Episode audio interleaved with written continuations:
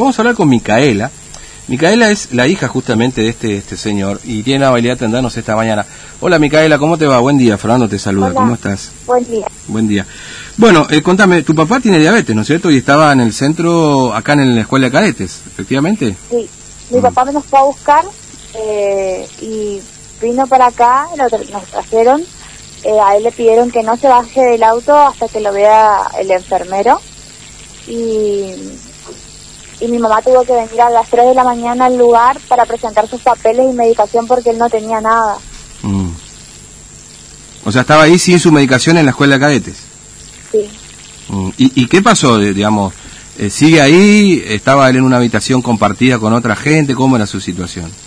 Él se fue ese mismo día, lo llevaron en una, en una ambulancia. Eh, pero acá hay una acá sí hay una señora con diabetes tipo 2, el mismo tipo que papá y que necesita una dieta especial y que encima sufre de estrés. Mm. ¿Y que está alojada con ustedes en este momento ahí? ¿Vos, vos estás en, la escuela de cadetes? Sí, sigo acá. Mm, estás ahí. Eh, eh, y, y, esta señora está vino de otro lado, digamos, no, no ¿cuándo llegó esta señora? ¿El mismo día que ustedes? Esta señora vino de Rosario y llegó al mismo tiempo que nosotros. Claro. Es decir, ustedes no están cruzándose ahora con gente que vino de otro lado, que es uno de los problemas que se ha planteado también en, la revisión. Sí, nosotros no cruzamos con gente que vino de otro lado. En otras habitaciones, nosotros estamos en las últimas habitaciones. Mm. Y en las habitaciones de adelante hay chicos de eh, Bahía Blanca y hay gente de Misiones que vinieron en diferentes días eh, a la de nosotros cuando y tenemos que pasar por ahí para buscar la comida y eso. Claro. Eh, es decir, que en algún momento ustedes se juntan, porque nos decía recién charlamos del tema que hay como lugares comunes donde eventualmente puede haber un cruzamiento de personas. Sí, sí, sí, sí, ese es el lugar común donde pasamos. O sea, ahí se mezcla todo el mundo. El que vino hace un día, dos días, el que está hace diez, se mezcla todo el mundo ahí. Este, y, y, las condiciones cómo son? ¿Han mejorado algo? Digamos, dentro de todos también ustedes. ¿Cómo son las, condiciones, básicamente? mejoraron. Mm. En cuanto a que nos querían traer y en y meter a siete personas en una habitación que no estaba condicionada para esto, porque ellos mismos te dicen que, no que recibieron la orden y no estaban preparados, ellos cambiaron. No nos, no la primera noche pedimos repelente porque íbamos a dormir en los autos y nosotros veníamos de viaje y no teníamos repelente. Eh, no nos dieron repelente. Anoche nos dieron repelente en la quinta noche y después de hacer todo lo que tuvimos que hacer.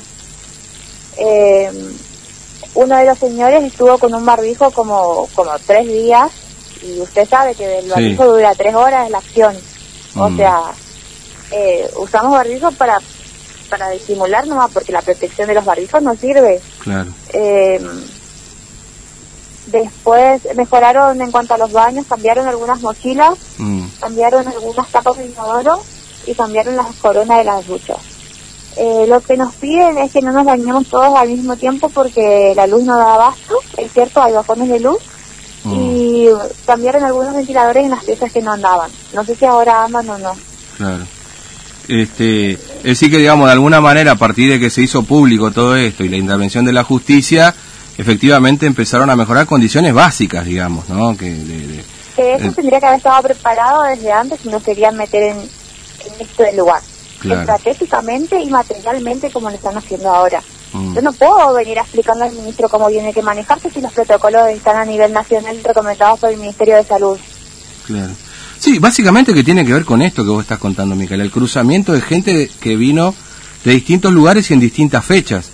Porque en definitiva, digamos, ahí no hay ninguna certeza ni ninguna seguridad de que alguno pueda tener el, el virus y eventualmente en ese compartir con todo ese grupo puede ocurrir que haya algún contagio cruzado, como se denomina, ¿no? Que efectivamente lo constató el propio juez en la visita que hizo el, el sábado por la tarde, por la mañana. Habían niños acá, yo no, no, ni los había visto que llegaron cuatro días, cinco días después que nosotros.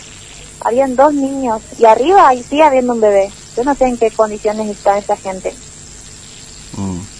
Eh, eh, también es cierto que, por lo menos lo estoy leyendo del fallo acá del juez, en que hay gente que está en mejores condiciones que otras porque hay menos menos gente en esas habitaciones también. Sí, que somos nosotros los que, está, los que estuvimos dos noches en los autos pidiendo dignidad humana, o sea. Mm. Eh, ahora, hay mucha gente, Micaela, y te pregunto esto, ya que, bueno, no sé, seguramente lo habrás visto, que dicen, eh, ¿para qué vienen? ¿Para qué los dejan entrar? Eh, ¿Por qué se quejan al final de cuentas? Bueno, de que están ahí, les dan todo y se quejan, digamos, no sé si lo habrás escuchado. ¿Qué, qué reflexión te, te, cabe un poco con, con esa cuestión? Bueno, en cuanto a eso, la verdad que yo vine por, si quieren saber para qué vine, vine por insistir a mis papás, porque yo vivo sola en donde estoy y creo que no es lindo tener la incertidumbre de saber cómo está tu hijo o tu hija en otro lugar. Aparte del gasto económico de que, eso lleva. Entonces, si ellos tuvieron la posibilidad de irme a buscar, ellos se removieron para y me insistieron en venir porque yo no quería venir, mm. para que yo esté con ellos. En primer lugar, eso, eh, son diferentes realidades. La cuestión del por qué vino, no, creo que no es relevante. Ahora, el por qué se quejan. ¿Por qué, por qué el formoseño cree que con un plato de comida y con un lugar donde dormir, yo voy a estar contenta?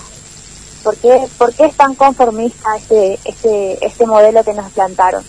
¿Por qué la gente no se queja con el gobernador? Porque ellos no, no reciben, no admiten errores, no admiten quejas. Ellos creen que todo lo que están haciendo está bien. Y hay que admitir los errores y cambiar las cosas.